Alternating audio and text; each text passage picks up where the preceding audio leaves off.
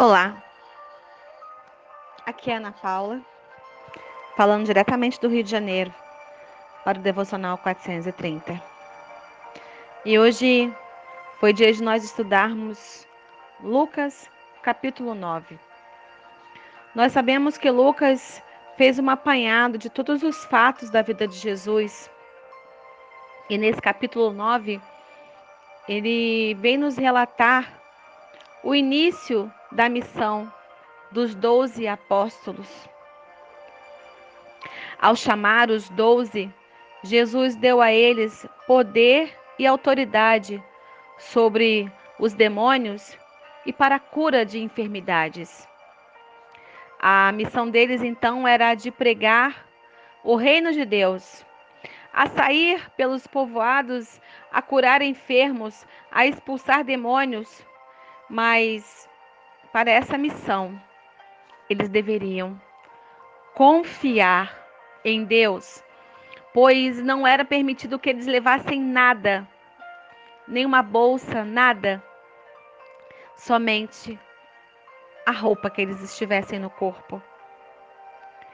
E com isso, eles teriam que confiar em Deus para onde quer que eles chegassem no povoado que eles chegassem, alguma casa os recebessem. E para que eles não ficassem como aqueles que peregrinam, aqueles andarilhos de casa em casa, o Senhor os aconselhou que a casa que os recebessem, eles ficassem por lá, até que naquela cidade eles não mais estivessem.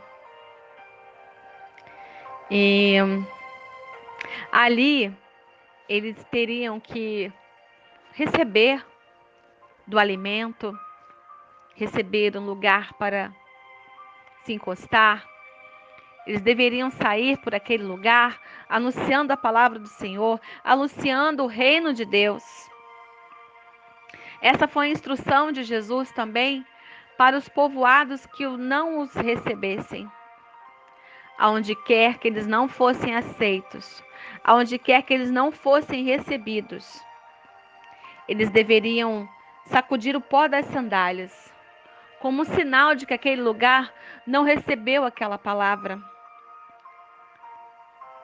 E assim saíram os discípulos a percorrer os povoados e a anunciar as boas novas e a curar enfermos.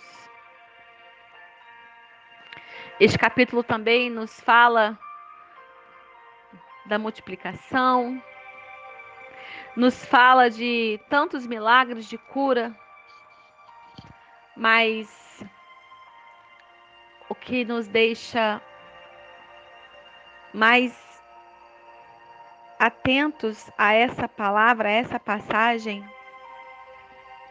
é que nós devemos confiar Confiar o tempo todo, confiar integralmente no Senhor. Confiar que no momento certo, na hora certa, Ele irá atender às nossas necessidades. O Senhor Jesus, o maior líder de todos, enquanto esteve aqui conosco, ele deixou o seu passo a passo. Ele deixou o passo a passo de como nós deveríamos agir, de como nós deveríamos nos comportar. Que nós possamos cada dia mais aprendermos a palavra do Senhor que nós possamos cada dia mais entender aquilo que o Senhor quer de nós, aquilo que Deus deixou para nós através da palavra de Deus.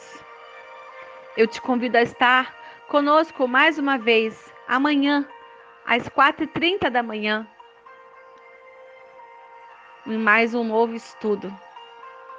Vamos juntos, unidos, amalgamadas ele nos amou e nós devemos somente obedecer e não desistir, avançar, persistir e não voltar atrás. Um beijo para você.